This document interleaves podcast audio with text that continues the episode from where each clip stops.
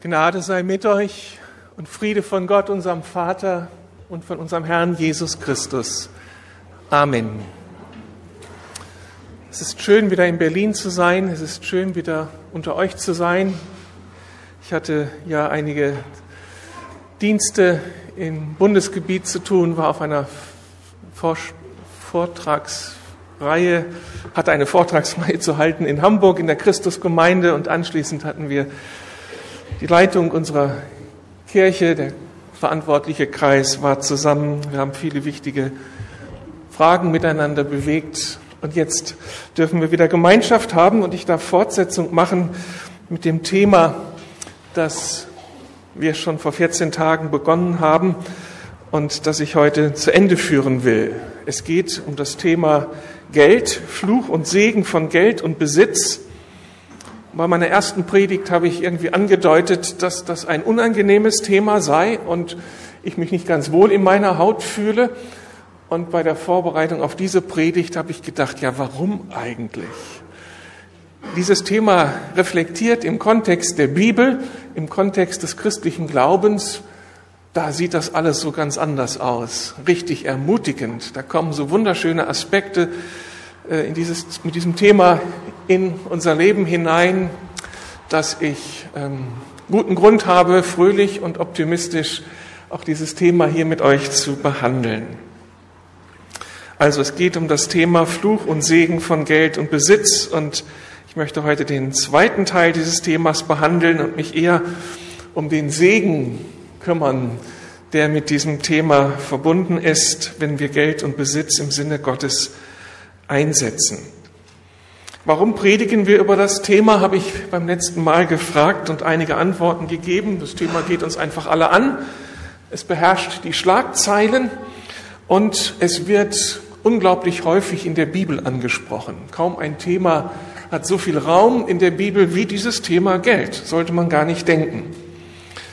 Und natürlich müssen wir über dieses Thema reden, weil man mit diesem weil man mit Geld und Besitz auch viel Ungutes anstellen kann und auf der anderen Seite so viel Gutes bewirken kann. Also viele Gründe, sich mit diesem Thema auseinanderzusetzen. Und beim letzten Mal eben habe ich eher über die Schattenseiten dieses Themas gesprochen, bewusst gemacht, wie viel unglaublich viel Leid das Thema verursachen kann, dadurch, dass Menschen nicht angemessen mit Geld und Besitz umgehen. Es kann Beziehungen zerstören, es kann Charakter korrumpieren, es kann falsche Sicherheiten vortäuschen, eben auch eine falsche Sicherheit, was so Ewigkeitswerte angeht.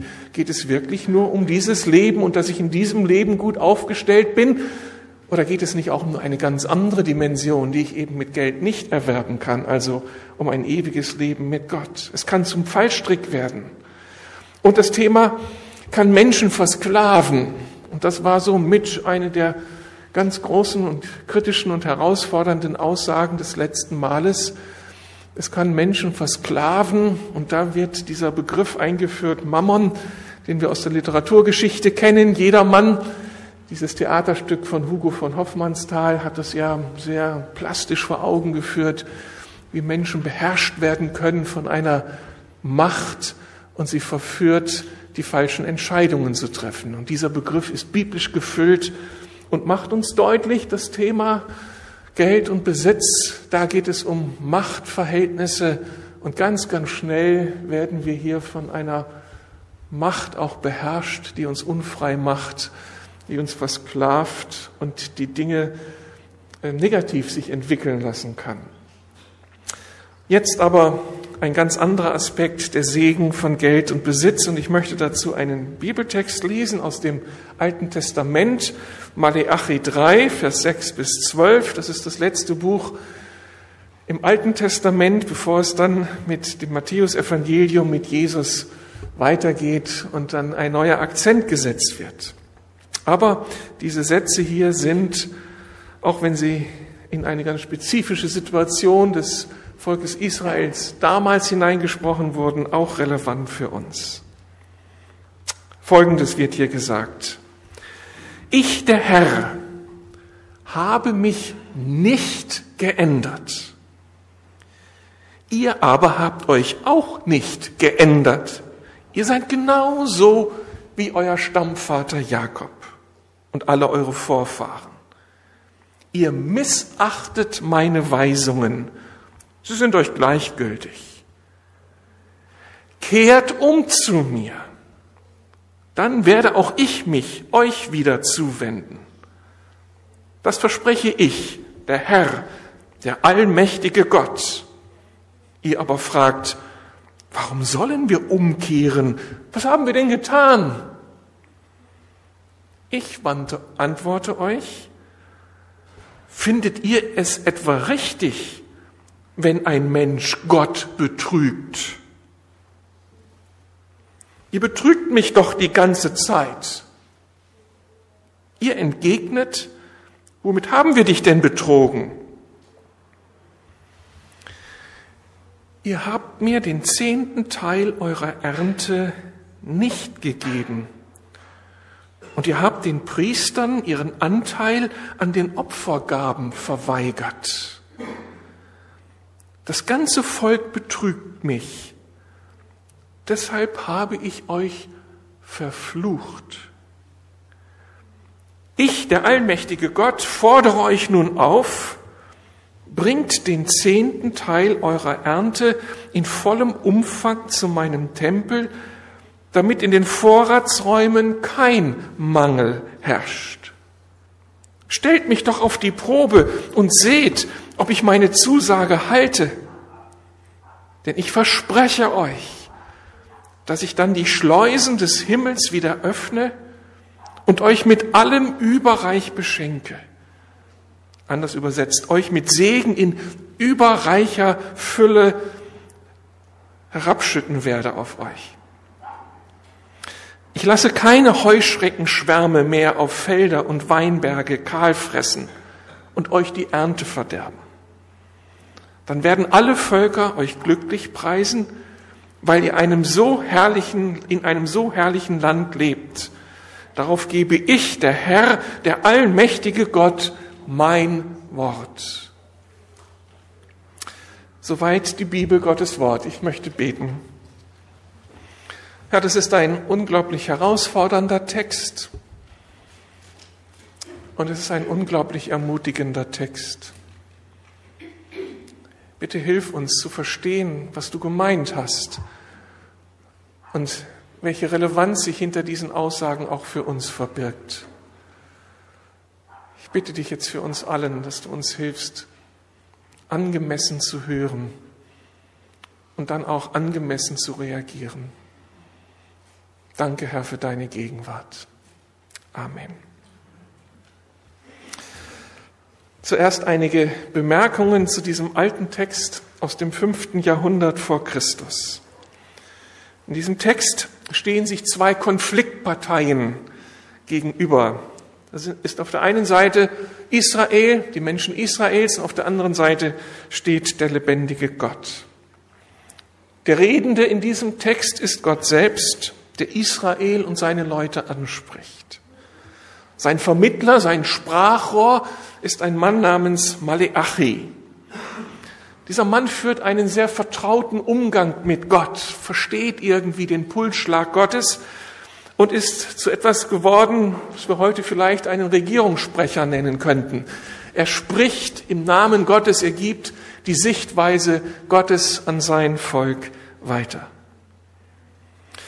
Die Beziehung Gottes mit Israel war etwas ganz Besonderes. Gott hatte sich Israel zu seinem besonderen Volk erwählt, um sich durch dieses Volk den anderen Nationen um Israel herum als souveräner, großer und vertrauenswürdiger Gott vorzustellen. Und dazu etablierte Gott in seinem Volk Israel eine ganz bestimmte Kultur mit sehr vorbildlichen und mit sehr verbindlichen Werten, Umgangsformen, Verhaltensweisen und Lebensprinzipien.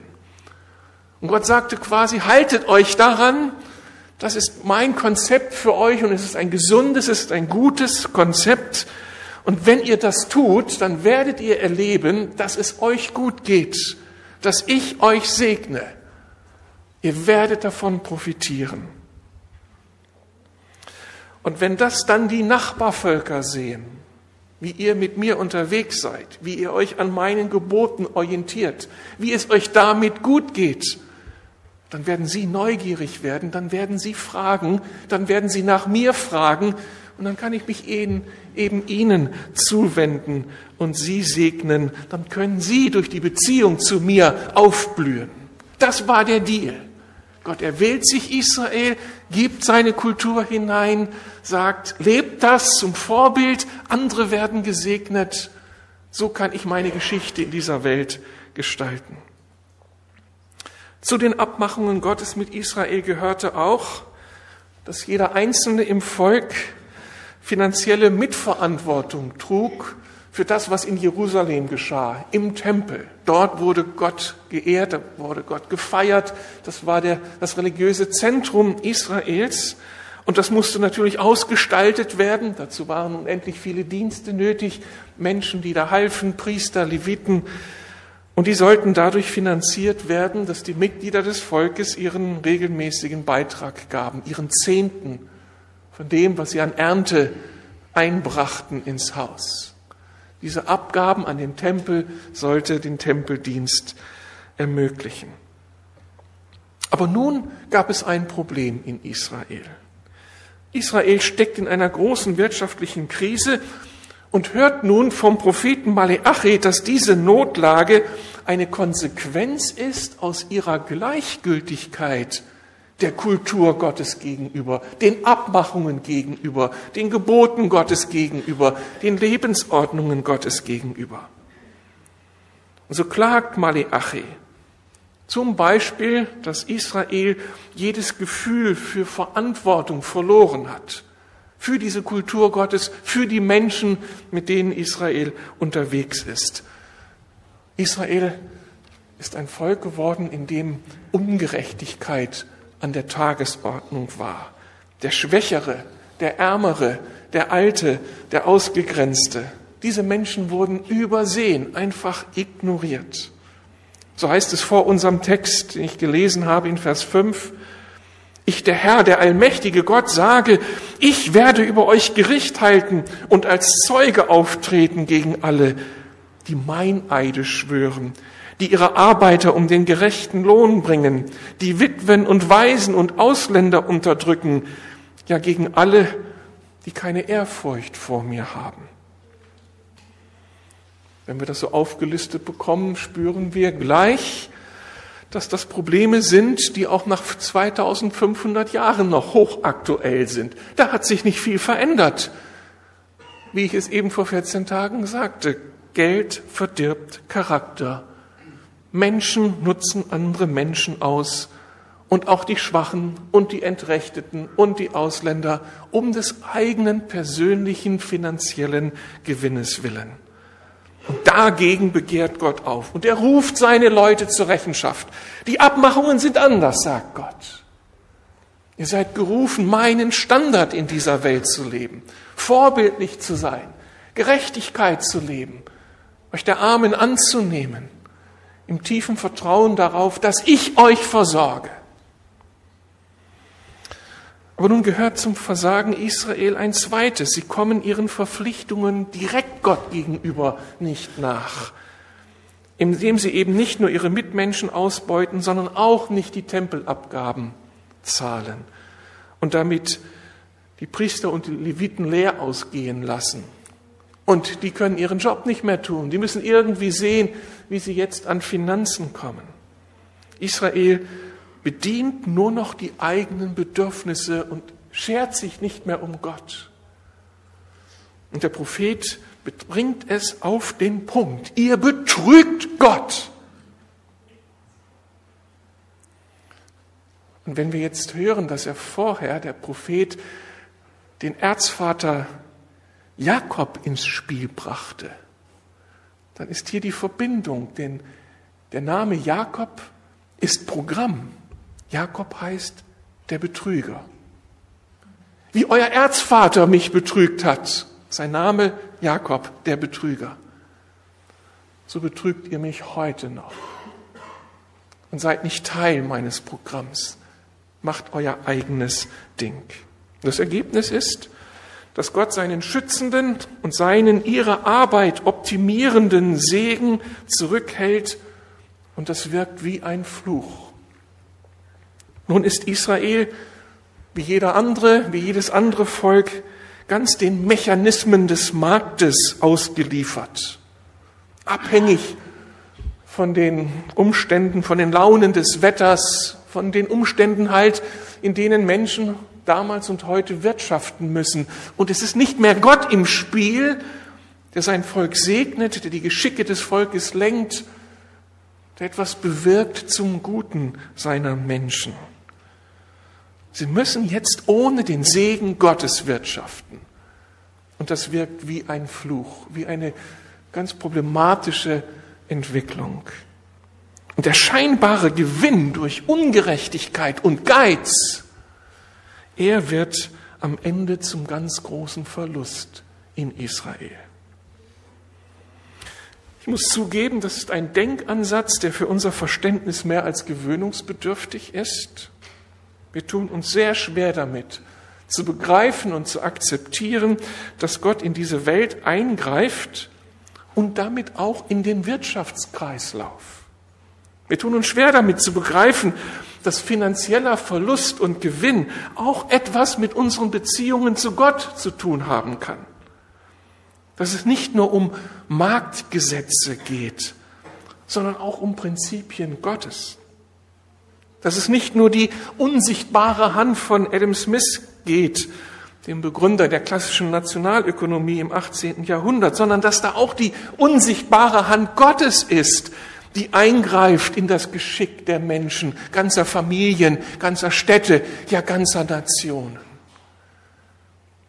Das ist das Zeugnis der Bibel. Schwer zu akzeptieren, aber meine Rückfrage ist, warum denn nicht? Wenn Gott Gott ist und diese Welt geschaffen hat und ein Interesse am Funktionieren dieser Welt hat und ein Interesse hat an den Menschen dieser Welt, warum sollte Gott denn nicht eingreifen wollen? Er ist Gott. Auch wenn wir ihm dabei nicht zuschauen können, auch wenn wir die Abhängigkeiten nicht verstehen und das alles nicht aufrechnen können. Ich bin davon überzeugt, dass Gott seine Hand im Spiel hat.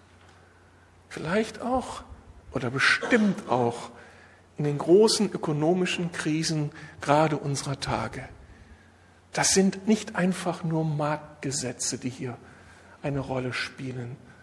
Das hat auch etwas zu tun mit unserer Stellung Gott gegenüber und wie weit wir Gott Gott sein lassen und wie weit wir einfach unser Ding machen. Das fasse, wer es fassen möchte. In unserem Text wird nun deutlich, dass Gott sich nicht mit dem Versagen Israels und den daraus resultierenden negativen Konsequenzen abfindet. Wiederum gilt, Gott ist eben Gott. Und wenn jetzt die Katastrophe hier sichtbar ist, dann sagt Gott nicht, ist jetzt euer Problem, jetzt seht mal zu, sondern Gott ist gleichermaßen ein gnädiger, barmherziger Gott, der unser Bestes will. Und darum bemüht er sich um Israel und holt da seinen Regierungssprecher und sagt, sag's den Leuten, kehrt um zu mir, besinnt euch neu, wagt einen Neuanfang. In den Worten des Maleachi hier, ich, der allmächtige Gott. Das ist ganz wichtig, dass das so steht. Ich, der allmächtige Gott. Fordere euch nun auf, bringt den zehnten Teil eurer Ernte in vollem Umfang zu meinem Tempel damit ihr in den Vorratsräumen keinen Mangel habt. Stellt mich doch auf die Probe und seht, ob ich meine Zusage einhalte. Denn ich verspreche euch, dass ich dann die Schleusen des Himmels wieder öffne und euch mit allem überreich beschenke. Ich lasse keine Heuschreckenschwärme mehr eure Felder und Weinberge kahl fressen und euch die Ernte verderben. Dann werden alle Völker euch glücklich preisen weil ihr in einem solch herrlichen Land lebt.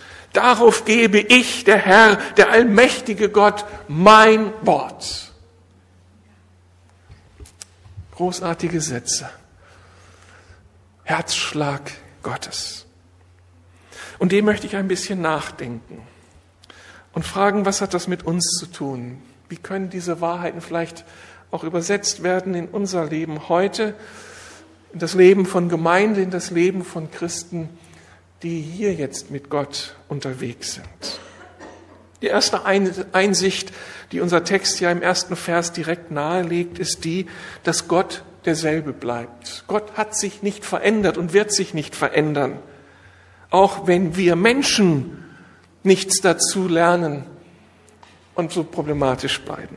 Vers 6 heißt es, ich der Herr habe mich nicht geändert, ihr aber habt euch auch nicht geändert.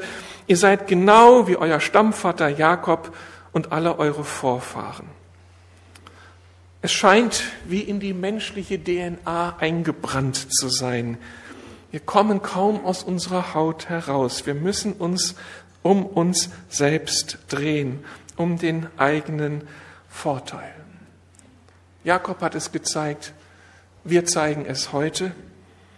Und darum ist es so wichtig, dass wir lernen, auf unser eigenes Herz aufzupassen.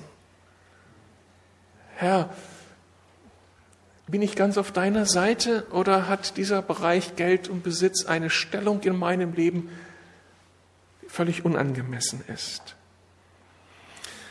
Dem gegenüber sagt Gott, ich bleibe auch derselbe, aber im positiven Sinn. Ich bleibe der, der euch zugewandt ist, dessen Ordnung steht.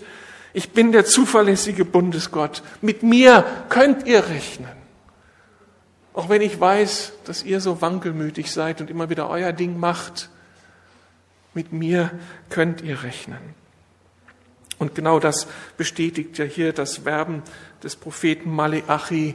Gott ist dran und wirbt um sein Volk und möchte das Heil seines Volkes und will die Optimierung seiner Lebensumstände, will sein Volk zum Werkzeug für das Heilsprogramm Gottes für diese Welt gebrauchen. Und Israel ist herausgefordert. Ich bin derselbe. Auch eben im 21. Jahrhundert. Ich will auch mit meiner Gemeinde Geschichte machen, sie gebrauchen, sie versorgen, sie umwerben. Und damit bin ich beim zweiten Aspekt. Wir sind berufen, Gottes Mitarbeiter zu werden und das eben auch im Blick auf die finanziellen Dinge, auf unsere Finanzen. Und diese Berufung soll zuerst verstanden werden als eine ganz besondere Würde. Es ist etwas Besonderes, Gottes Mitarbeiter zu sein, mit Gott unterwegs zu sein und ihm zur Verfügung zu stehen. Die Grundaussage der Bibel ist ja die, und das gilt eben bis heute, daran hat sich auch nichts verändert, dass Gott unterwegs ist in dieser Welt, dass er auch heute die Menschen erreichen möchte mit seiner Liebe und Wahrheit. Er will auch heute Familien wiederherstellen, zerbrochene Ehen heilen, Menschen, die innerlich verwundet und zerstört sind, verletzt sind, bitter sind, innerlich heilen. Er will Städte wiederherstellen, er kann ganze Nationen wiederherstellen. Die Beispiele der Kirchengeschichte sind mehr als beeindruckend. All das ist immer noch auf der Agenda Gottes. Und auf der Agenda Gottes ist, dass er dazu seine Leute gebraucht. Damals war es das Volk Israel, heute ist es die Gemeinde Jesu aus Juden und Heiden, die gemeinsam Jesus Christus nachfolgen. Er braucht unsere Talente, unsere Begabungen, unsere Fantasie, unsere Leistungsfähigkeit, unsere Kreativität. Er braucht unseren Mund, wenn wir etwas von ihm weitersagen, unsere Hände, wenn wir ganz praktisch Menschen dienen und er braucht unsere Finanzen. Darum gilt diese alte Regel des Alten Testamentes für das Volk Israel genauso für die Kirche heute. An dieser Regel hat sich nichts verändert. Sie ist im Neuen Testament nicht zurückgenommen worden. Im Gegenteil. Jesus hat diese Regel bestätigt, wenn er seinen Schülern sagte, gebt dem Kaiser, was des Kaisers ist und gebt Gott, was Gottes ist. Und was ist der Bezugsrahmen für diese Aussage? Das alttestamentliche Gebot. Und er sagt seinen Jüngern nicht, ich bin gekommen und jetzt herrschen neue Spielregeln an dieser Stelle, macht, was ihr wollt mit eurem Geld. Nein, stellt euer Geld dem lebendigen Gott zur Verfügung. Gott könnte auch ohne uns seine Ziele in dieser, in dieser Welt einbringen, durchbringen. Er kann es auch ohne unsere Mitarbeit, er kann es auch ohne unsere Finanzen. Er ist souveräner Gott und wenn er es nicht tut, dann einfach um unsretwillen, aus Interesse an uns. Das Großartige ist, dass wenn Gott uns zur Mitarbeit ruft, ob zur Mitarbeit durch unsere Talente und Begabungen oder zur Mitarbeit durch unsere Finanzen, wir sollen davon profitieren. Mit Verantwortung für Gottes Sache, für das Reich Gottes zu lernen. Das heißt, wir lernen uns zu identifizieren mit Gottes Programm, mit Gottes Anliegen. Wir werden zu Teilhabern Gottes. Wir werden zu Partnern Gottes. Wir kommen dicht an ihn heran. Wir sind mit ihm unterwegs und das würdigt unser Leben, das adelt unser Leben. Also ich bin begeistert und stolz darauf, dass mein Gott mit mir etwas in dieser Welt anstellen möchte. Das hat doch was. Ich bin nicht einfach Spielball, ich bin nicht einfach irgendeine Person, die als Schachfigur von irgendwelchen Menschen hin und her geschoben wird zu ihren Zwecken und Zielen, sondern ich bin Mitarbeiter des lebendigen Gottes. Spürt ihr den Glanz auf meinem Leben? Das macht was mit mir und ich hoffe mit dir. Herrlichste Berufung. Danke Gott, dass du es mit mir wagst. Dass du auf mich setzt und nicht dein eigenes Ding machst und keinen Engel beauftragst, sondern mich, diesen kleinen Typen in der Stadt Berlin, im 21. Jahrhundert, auf den du gut und gerne verzichten könntest, aber du willst es nicht. Das ist gute Nachricht.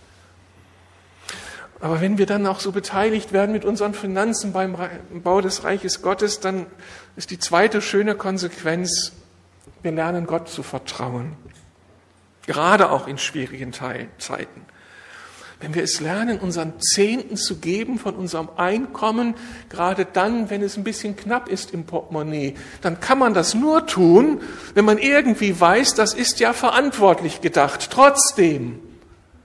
Und warum verantwortlich gedacht?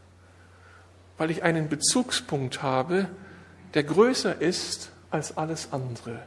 Nämlich den allmächtigen Gott, der mich versorgen will im Hier und heute. Wenn ich also finanziell etwas riskiere aus Liebe zu meinem Gott, dann wird er seinerseits für mich sorgen. Wenn ein Mensch das wagt, das lernt, dazu bereit ist, was ist das Ergebnis? Eine größere Nähe zu Gott, eine tiefere Abhängigkeit von ihm und eine tiefere Unabhängigkeit von der Macht, die wir Mammon nennen, dann sind wir mit dem lebendigen Gott unterwegs. Dann sind wir Anwärter für das, was man Wunder nennt. Dann gibt es finanzielle Wunder. Dann erlebt man das, dass Gott Dinge möglich macht, die mir mit meinen finanziellen Möglichkeiten nicht möglich waren. Und dann feiert man dann was, das, was möglich ist und möglich wurde, mehr, als wenn ich es aus der Portokasse bezahlt hätte. Größere Nähe zu Gott, wenn wir hier Mitarbeiter Gottes auch mit unseren Finanzen werden. Und der dritte Segen für uns ist, wir fangen an, charakterlich zu reifen. Wir werden zu Persönlichkeiten. Noch einmal, weil wir lernen, uns dem Götzen Mammon zu entziehen, weil wir vielleicht Verzicht und Mäßigung lernen, weil wir lernen, bescheiden aufzutreten, statt mit dem Einsatz unserer Mittel Machtspiele zu spielen. Das ist ja auch solch ein Fluch der Finanzen, dass wir Geld nutzen, um unsere Interessen durchzusetzen. Und das gilt ja auch für Gemeinde. Ich bin ja verantwortlich für viele Pastoren und wie oft habe ich es gehört, dieses Klagen von Pastoren, wie Geld eingesetzt wird von Gemeindegliedern, um eben bestimmte Interessen zu, durchzusetzen. Und wenn der Pastor nicht so funktioniert, wenn die Gemeindeleitung nicht das tut, was man selbst für richtig hält, dann hält man seinen Zehnten zurück. Das ist eine gute Möglichkeit, seine Position auch irgendwie zu verdeutlichen. Und Gott sagt, so bitte nicht. Und das sagt er gerade in diesem Buch Maleachi. Im ersten Kapitel wird deutlich, dass die Priester dort Probleme machen. Sie sind nicht im Programm Gottes. Sie versagen. Und Gott sagt nicht, deswegen verzichtet mal auf den Zehnten, lasst es sie mal spüren. Die sollen mal wissen, was daraus herauskommt. Haltet mal euren Zehnten zurück, sondern Gott sagt, kehrt um, gebt euren Zehnten. Und die Korrektur der Gemeindeleitung, das ist mein Ding und nicht euer Ding.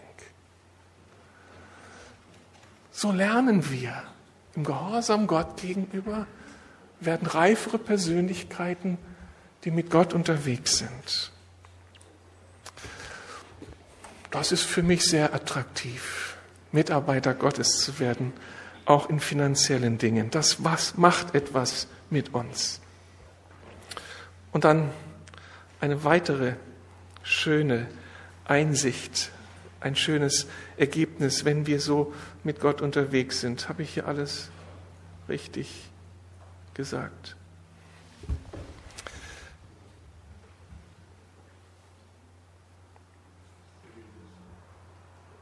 So. Auch heute gilt, wenn wir im Namen Gottes Geld in die Gemeinde als dem Volk Gottes investieren, dann ermöglicht das tatsächlich ein Wachstum des Reiches Gottes. Damals finanzierte Israel den Tempel und die Menschen, die dort arbeiten. Heute finanzieren wir Gemeinde, Ortsgemeinde, geistliche Werke. Und damit kann Gott seine Ziele in dieser Welt erreichen und durchsetzen. Mit unserem Zehnten kann die Gemeinde ihrer Berufung nachkommen. Gemeindeleben wird gestaltet. Wir investieren in Menschen, die in Not sind. Wir nennen das Diakonie. Wir haben die Chance, die Liebe und die Wahrheit Gottes anderen Menschen weiterzugeben. Wir nennen das Mission. Und damit das alles auch in Gemeinde geschehen kann, braucht es Menschen, braucht es Immobilien, die Gemeinde dazu in die Lage versetzen. Ich kann das ganze Thema auch mit einem modernen Bild sagen. Mit unserem Zehnten werden wir quasi zu Teilhabern des Unternehmens Almighty and Sons. Oder wir könnten sagen, wir investieren in die himmlische Investitionsbank. Ich könnte auch sagen, mit unserem Zehnten erwerben wir quasi Aktien des Reiches Gottes. Ich habe letzte Woche in der Vorbereitung auf diese Predigt einmal im Aktienportfolio der Familie Pache geblättert. Nach 34 Jahren Investition in den Investmentfonds Lukas Gemeinde durch unseren Zehnten. Welche Aktien haben wir erworben in 34 Jahren treu unseren Familienzehnten in die Lukas Gemeinde geben? Und da bin ich auf interessante Aspekte gekommen. Also wir haben unsere Aktien auch in der International Bible, in dem International Bible Training Institute in Südengland. Als ich damals hier Pastor wurde, haben wir eine ganze Reihe von Jahren diese, dieses Trainingszentrum für angehende Pastoren unterstützt. Und damit haben wir, Monika, wir beide mit unserem Zehnten Missionare unterstützt, die jetzt in Afrika Gemeinde bauen und einen jungen Mann unterstützt, der als Italiener auf dieser Bibelschule gelernt hat und der heute in Österreich Leiter einer Gemeindegründungsbewegung ist. Und er ist mein Freund geworden, Gianni. Nach vielen Jahren habe ich ihn kennengelernt und er erzählte mir, wo er studiert hat. Und dann konnte ich ihm sagen, dann habe ich dich dein Studium mitfinanziert. Durch, den, durch das Geld, was die Lukasgemeinde dorthin überwiesen hat. Also ich bin beteiligt mit meinen Aktien am Gemeindeaufbau in Österreich, überall in der Welt, in Afrika, weil ich treu war, weil wir treu waren. Oder wir haben damals Missionsarbeit in Indien unterstützt. Der Indien-Missionar David Dutt ist den Älteren von uns noch ein Begriff. Da wurde Gemeinde gebaut, da wurden Kranken versorgt, mit meinem Zehnten haben wir da beteiligt, mit unserem Zehnten, Entschuldigung. Und wir sind gesegnet dadurch, dass wir Sie gesegnet haben mit dieser finanziellen Beteiligung. In unserem Aktienportfolio liegen Aktien aus Kambodscha. weil wir unseren Zehnten mitgegeben haben, der jetzt hilft, dass unsere Missionarin in Kambodscha arbeiten kann und dort die Schulen leitet und maßgeblich voranbringt. Oder wir haben unsere Aktien im Nahen Osten durch unsere Missionarin, die wir dahin ausgesandt haben. Wir haben unsere Aktien bei Teen Challenge. Wir haben maßgeblich Teen Challenge mit unterstützt hier in der Straße über viele, viele Jahre. Heute unterstützen wir mit unserem Geld der Gemeinde auch Neustadt. Mit unserem Geld ist gemeinsam für Berlin aufgebaut worden. Mit unserem Geld wird unsere Kirche unterstützt, der Mülheimer Verband. Mit diesem Geld haben wir unser Gemeindehaus hier erweitern können, haben wir es gewagt, die Urania anzumieten vor vielen Jahren. Mit unserem Geld haben wir fünf Gemeinden gründen können. Mit diesem Geld haben wir Tausenden von Menschen ein Segen sein können in der Gemeinde. Leute, das ist alles in meinem Aktienportfolio. In unserem Aktienportfolio. Das war so richtiger Durchmarsch bei mir. Ich sehe nicht nur die Frucht meiner Arbeit hier in Berlin, sondern dieses treue Geben in die Gemeinde hat einen so viel größeren Segen bewirkt. Das ist der Segen des Zehnten. Und ich freue mich, bei meinem Gott im Himmel anzukommen, mit ihm über meinen Dienst, über unseren Dienst zu reden. Und wenn er dann sagt, Leute, ich bin stolz auf euch, dass ihr meine Mitarbeiter wart, ihr wart treu. Ich habe meine Dinge durchbringen können. Also, ich war so richtig aufgestellt diese Woche angesichts dieses Themas. Das fühlt sich gut an. Dann ist das Zehntengeben auf einmal nicht mehr ein Ich muss, sondern ein Ich darf Mitarbeiter Gottes werden.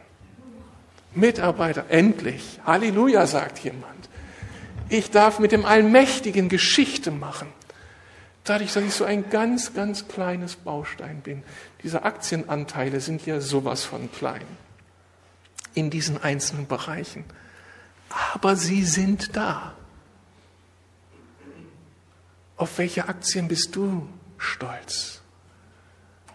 Auf die bei der Deutschen Bank oder die auf die in der Investitionsbank des Himmels? Was bietet dir die größere Sicherheit? Dem denke doch mal nach. Was bietet dir die größere Sicherheit? Das Schöne ist, wir kommen auch bei der Investition in die Himmelsbank in den Genuss einer jährlichen Dividende, einer Gewinnausschüttung. Also, Gott beteiligt uns an seinem Gewinn. Das heißt, Gott segnet uns für unsere Treue, für die Aktienpakete, die wir erwerben im Reich Gottes. Gott ist einfach ein großzügiger Gott und er lässt sich nicht lumpen. Er hat uns ja gar nicht nötig. Also ist er nicht dieser knauserige Gott, der nur an unserem Portemonnaie interessiert ist. Daran ist er nicht interessiert. Ihm gehört alles in dieser Welt. Er ist an deinem und meinem Herzen interessiert, an nichts anderem. Und er belohnt es, wenn unser Herz hier an der richtigen Stelle schlägt. So sagt es Paulus ausdrücklich in 2. Korinther 9. Wir könnten diesen Text lesen, das ist überwältigend. Dieser Segen Gottes kann uns zu Lebzeiten erreichen dass Gott eben unseren Gehorsam, unser Vertrauen belohnt, uns überrascht, ich habe es angedeutet, seine Leute versorgt. Und dieser Segen kann uns auf alle Fälle langfristig erwarten. Das ist meine Beobachtung im Reich Gottes, in Kirche, in meiner eigenen Familie. Da, wo Menschen anfangen, mit Gott ihr Leben zu gestalten und auch anfangen, ihre Finanzen mit Gott zu bewältigen und zu ordnen, ist langfristiger Segen die Folge. Der Volksmund sagt, der Segen der Eltern baut den Kindern Häuser. Da ist was dran. Wenn wir heute mit Gott unterwegs sind, dann werden unsere Kinder davon profitieren.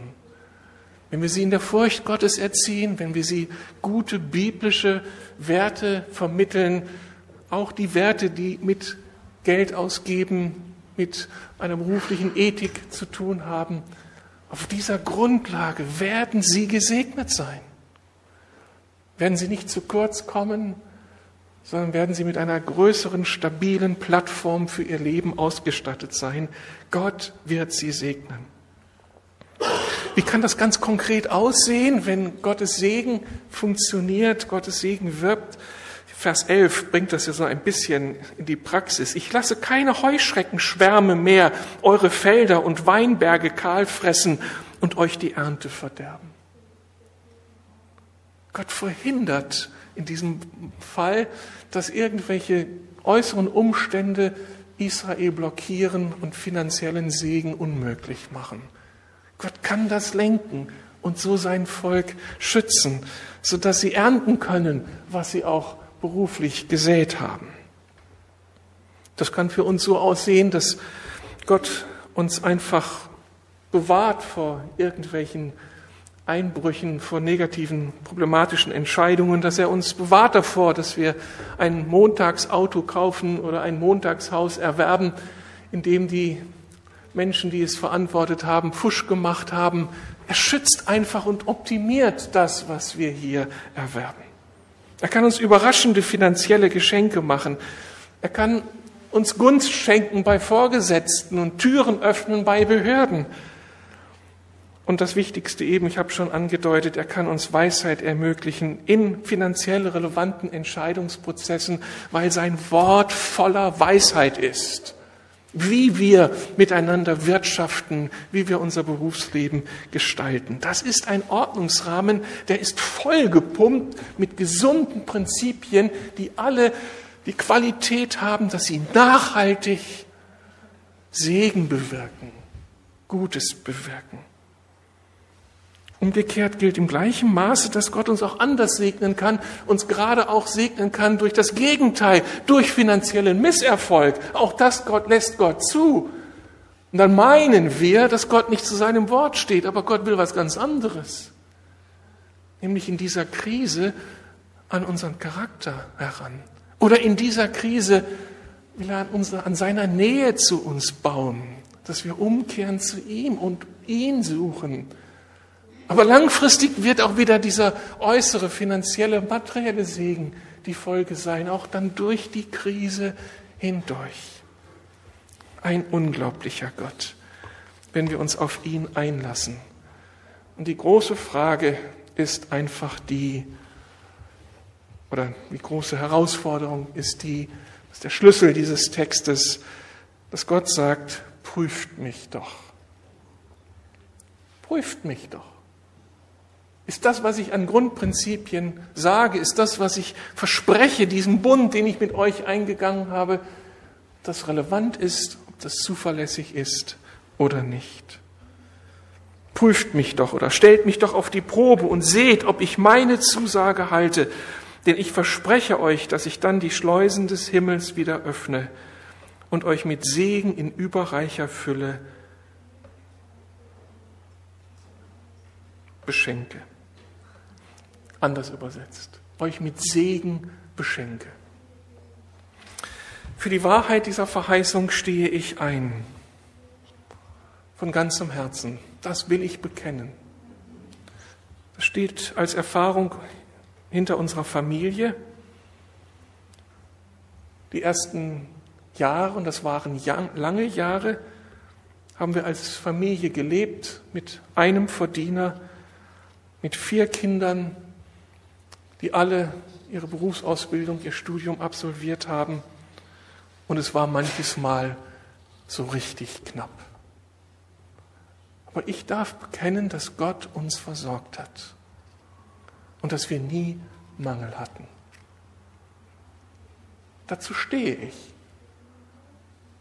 Und wenn ihr wissen würdet, was ich damals verdient habe, würdet ihr wissen, dass das schon ein schönes Wunder ist dass es wirklich eine Aussage hat, dass Gott seine Leute versorgt. Er ist treu. Und er bringt unsere Kinder durch. Wenn wir uns hier auf Gott verlassen, werden auch unsere Kinder gesegnet sein. Aber es gilt ihm zu vertrauen, ihn beim Wort zu nehmen, auch mit seinen materiellen Träumen und Wünschen und Engpässen vor ihm zu stehen und zu sagen, Herr, du weißt doch, ich möchte meinen Kindern den Musikunterricht ermöglichen, ich möchte auch in Urlaub fahren. Und wie Gott dann Wunder tun kann. Das ist schön zu erleben. Das ist begeisternd zu erleben. Da wächst Gottes Nähe, Abhängigkeit von ihm. Und das ist das Beste, was uns passieren kann.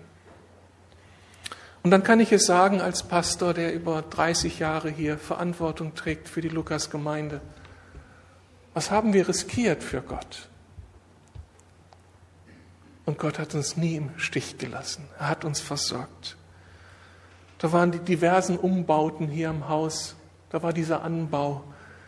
Die Entscheidung, die Urania anzumieten für 1000 Euro im Monat, äh, im, im, pro Sonntag, um dort Gottesdienst verantworten zu können. Das waren alles finanzielle Risiken. Den ersten, zweiten Mitarbeiter anzustellen, den zweiten, dritten Mitarbeiter anzustellen, das war alles mit Risiko verbunden. Und Gott hat uns versorgt. Jede Gemeindegründung war ein finanzielles Risiko und Gott hat uns versorgt.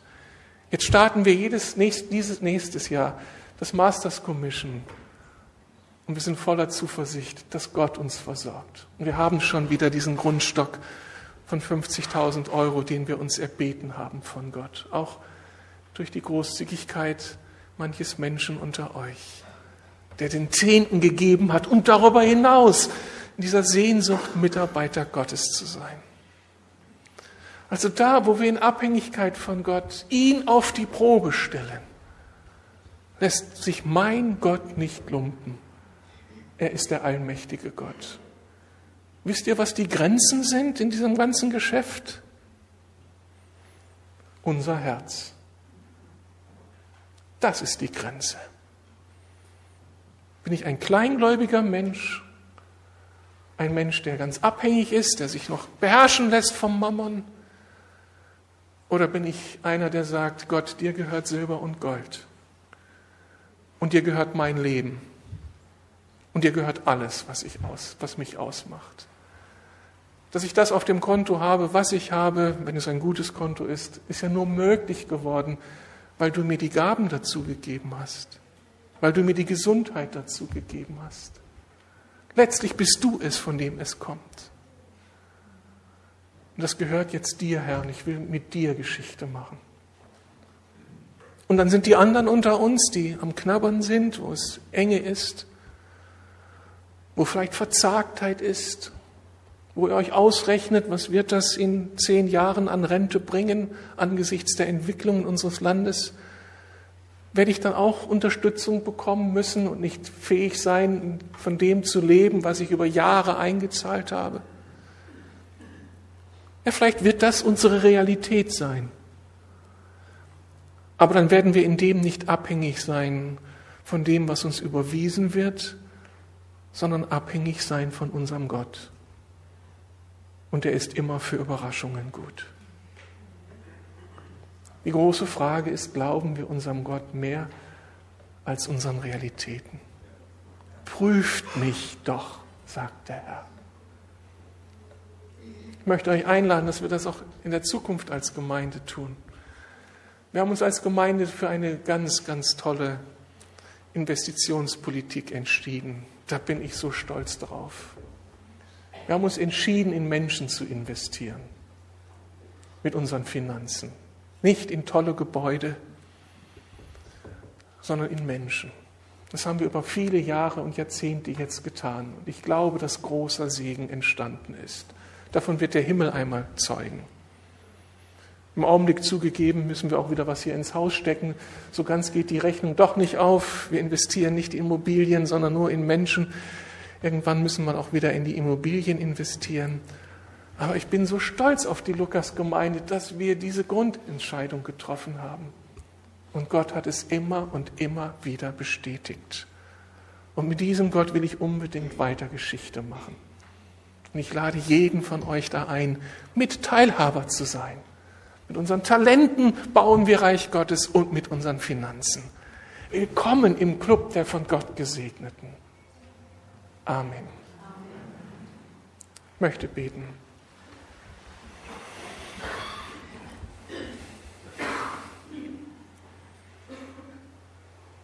Danke, dass das Thema so gut ausgeht, Herr. Dass wir nicht nur beklagen müssen, wie problematisch die ganze Sache mit dem Geld ist, sondern dass du uns den Himmel öffnest und zeigst, dass es da eine ganz andere Geschichte gibt, deine Geschichte mit uns. Danke, dass es die himmlische Investitionsbank gibt. Danke, dass wir deine Partner sein dürfen. Herr, mir geht das Herz auf darüber, dass ich, dass ich da mit dir unterwegs sein darf, mit meiner Familie.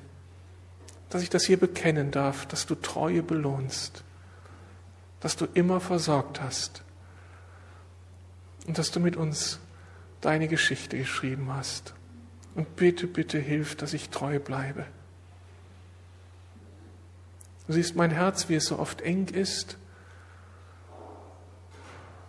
wie ich eher zu denen neige, die hier vorsichtig sind, die geizig sein können. Ich danke dir da sehr für meine Frau, die das Gegenteil ist. Und dass du dadurch auch mein Herz verändert hast. Oh Herr, hilf uns allen, dass wir lernen, uns ganz dir zuzuwenden und mit dir zu gehen ich möchte unbedingt, dass wir aus dieser Versklavung durch Mammon herauskommen, um unter dir und mit dir zu leben. Ich danke dir, dass du die Lukasgemeinde so gesegnet hast über die Jahre und dass du sie weiter segnen willst. Ich danke dir für den Segen, der in den Leben zu finden sind, in den Familien, in den Single-Personen zu finden sind, die über die Jahre so treu waren, auch mit ihren Finanzen. Das ist eine große Ermutigung, dass du immer noch derselbe Gott bist.